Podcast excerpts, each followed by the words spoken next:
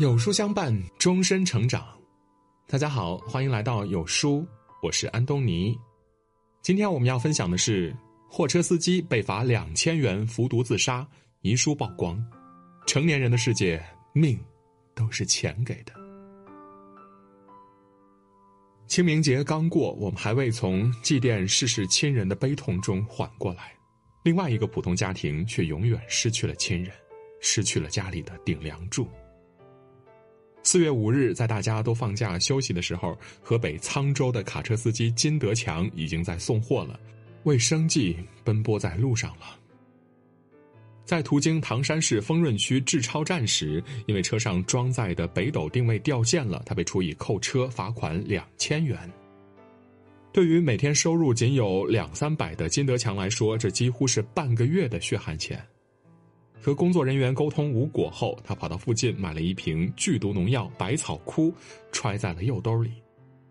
他小心翼翼地走进志超站，再次尝试跟工作人员解释，希望减轻一点处罚，却得到了依然是否定的回答。绝望和无助下，他拿起口袋中的农药喝了下去。当天晚上十一点多，金德强抢救无效去世。离世前，他的卡里仅剩下六千块的存款，家中七十八岁的老母亲还在等着他回家，膝下两女一儿，最小的才只有十一岁。金德强做运输工作十年，高血压伴着心脏疾病，每天的收入仅有两三百，然而这却是维持一家九口生活的全部，可想而知，这两千块的罚款对他而言，对于整个家而言意味着什么。在生命的最后时刻，他留下了一封遗书，发给亲人和卡友群。短短几百字，字字泣血，句句悲凉，心里像是被什么东西刺痛了一般难受。没有人知晓他在喝下农药的那一刻，脑海中想的是什么，内心经历着怎样的煎熬和痛苦。也许他颤抖的手也在犹豫着，不忍年迈的母亲白发送黑发。也许他也在担忧着妻子不能承受他的离开，心疼孩子没有了完整的家。只是这一切他都无法再鼓起勇气去面对了，他肩上背负的责任和压力太沉重了，以至于压垮他的最后一根稻草，可能他自己都不曾想过这到底能是什么。不由得感慨，人生真的是太苦了。原来一个成年人的命有时候还不值两千块钱。可更残酷的是，成年人的命根本不值钱，但你又不得不熬着命来换钱。有人说，生活就是一场长途跋涉，对于多少人来说，单单缺钱这件事儿，就为这趟旅途设置了九九八十一难。人到中年，只要一抬眼，到处都是用钱的地方。车子、房子、贷款、吃的、穿的、用的，孩子要上学，老人要赡养。可是挣钱哪有那么容易呀？为了些散碎银两，世人慌慌张张奔波劳碌，默默吞下所有委屈和压力，咽下所有苦痛，不敢歇，不敢病，更不敢老。成年人的生活远比你想象的要难得多。王尔德曾说过一句话：“在我年轻的时候，曾以为金钱是世界上最重要的东西。现在我老了，才知道，的确如此。成年人的世界里，每一分钱都是命。”前几天，一条十五秒的监控视频，看得人心惊肉跳。包钢集团一名男职工独自走到正在运作的转炉喷扎口，在近两千摄氏度的高炉边徘徊。许久之后，他取下头上的帽子，往里面探了探头，随后纵身跃进炉中。据工友说，他在证券公司购买的股票当天亏损了六万多元，或因心里无法承受巨额负债而选择轻生。难以想象一个人要有多绝望，才有勇气跳入如此高温的炼钢炉里，甚至不惜毁身灭迹。钱不能换回逝去的生命，但没钱却能让人轻而易举就丢了命。有网友在下面评论说：“不就是六万块钱吗？再赚就好了呀。”可是，在这个世界上，有人生在高楼，看尽人间繁华；有人活在阴沟，在生死边缘挣扎着。如果不是走到了绝路上，谁愿意拿自己的命来当做筹码和钱一较高下呢？缺钱的滋味有多苦，你尝过一次，就懂了。河南郑州的一个街角，一名男子瘫坐在地上，一声大吼划破了静夜。老天呀，我究竟做错了什么，这样对待我的家人？请把灾难降到我的身上吧，不要折磨我的家人。紧接着，压抑已久的苦闷和委屈伴着泪水爆发，不顾行人投射而来的目光，嚎啕大哭。他叫薛垂斌，就在不久之前，父亲查出患有口腔癌。经过三年的治疗，已经花光了家里全部积蓄，而后负债累累。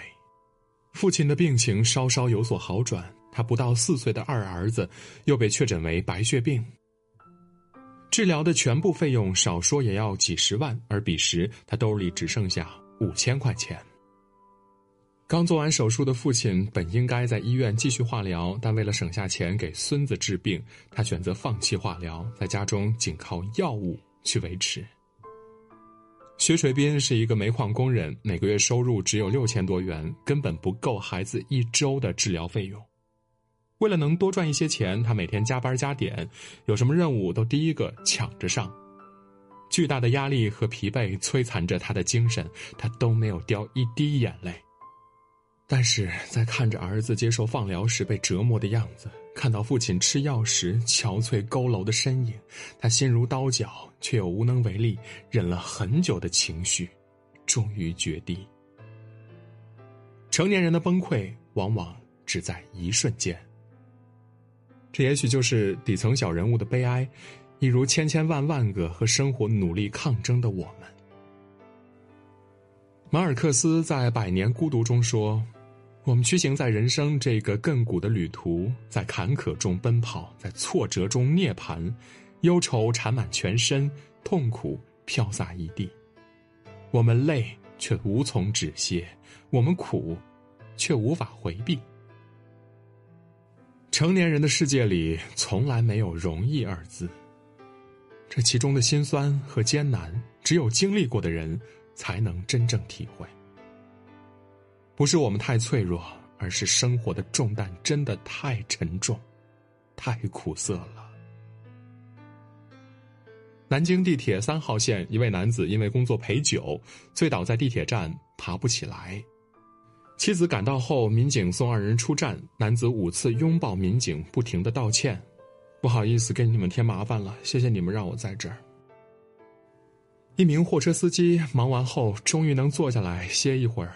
吃碗面条，但是他的手一直没闲着，在手机上不停的滑动，生怕错过一个可以让他多挣几块的订单。抢到订单后，手里的面还没吃两口，他赶紧往嘴里猛塞了点面条，准备去接乘客。南昌消防队救下一名遇在二十五楼轻生的女子，被救下后，她在消防员怀中崩溃大哭，声音撕心裂肺。他年迈的父亲无助的站在一旁，默默的流着眼泪。一对夫妇骑着一辆摩托车停靠在路边妻子的头发凌乱，在冷风中一直不停的抹眼泪。男子白发格外醒目，满目愁容，欲说无言。一个男子在地铁站晕倒，因为白天加班，晚上兼职，身心压力都比较大。四十分钟后，他苏醒过来，却微笑着对赶来的女友说：“宝贝，我没事。”说完后，不一会儿，默默的低下头，捂着脸扑在女友的怀里，崩溃大哭。如果不是生活所迫，谁又愿意向外人展示自己的脆弱呢？如果不是为了身后的家人，谁又愿意委屈自己做一个任人取笑的小丑呢？在这个世界上，你看得到或者看不到的角落，那些平凡如你我的小人物，一次次历经着苦难，一次次长夜的痛哭，再一次次从苦难中重新站起来。正如作家路遥曾说的那样，其实我们每个人的生活都是一个世界，即使最平凡的人，也要为他生活的那个世界而奋斗。因为肩上有不得不扛起的责任，脚下有不得不前行的路。湖北武汉的快递员杨碧是一名二胎奶爸，不幸的是，他的大女儿彤彤出生五个月就被查出了智力发育迟缓，后被确诊为轻微脑瘫，五岁了仍然不能说话，不会走路。家中妻子照顾刚刚出生的二宝，没有精力再照看彤彤，杨碧便带着女儿一起骑着电动车送快递。他在电动车脚踏板上放置了一个小木凳。再拉出一根松紧带，把彤彤和自己系在一块儿，紧紧护在双手双腿间。杨碧腰系脑瘫女儿送快递的故事传遍了大街小巷，被居民称为是“袋鼠爸爸”。在女儿的眼中，跟爸爸在一块儿的日子就像是童话世界。可对于杨碧来说，这是不得不面对的现实生活。彤彤基本上是在医院长大的。每周五天的康复治疗，每天三到五节课，一个月的治疗费就要五六千元，占了杨碧工资的三分之二。五年来，他几乎没有买过新衣服。妻子本是做美容的，却和化妆品几乎绝缘。家中的几位老人也都在打工贴补家用。对于生活的开销，一分钱掰成几瓣花。可只要听说哪个机构能够做康复，几百块钱的一节课呢，杨碧说买就买了。有人直言不讳的让他放弃大女儿，他却坚定的说：“我一定不会放弃女儿的治疗。”是啊，只要不放弃，就有无限可能；只要活着，就有希望。想起来，余秋雨在感慨“当家不易”后，紧接着说道。你成了社会结构网络中不可缺少的一个点，因此你品尝到了有生以来真正的孤立无援、空前的脆弱和空前的强大集于一身。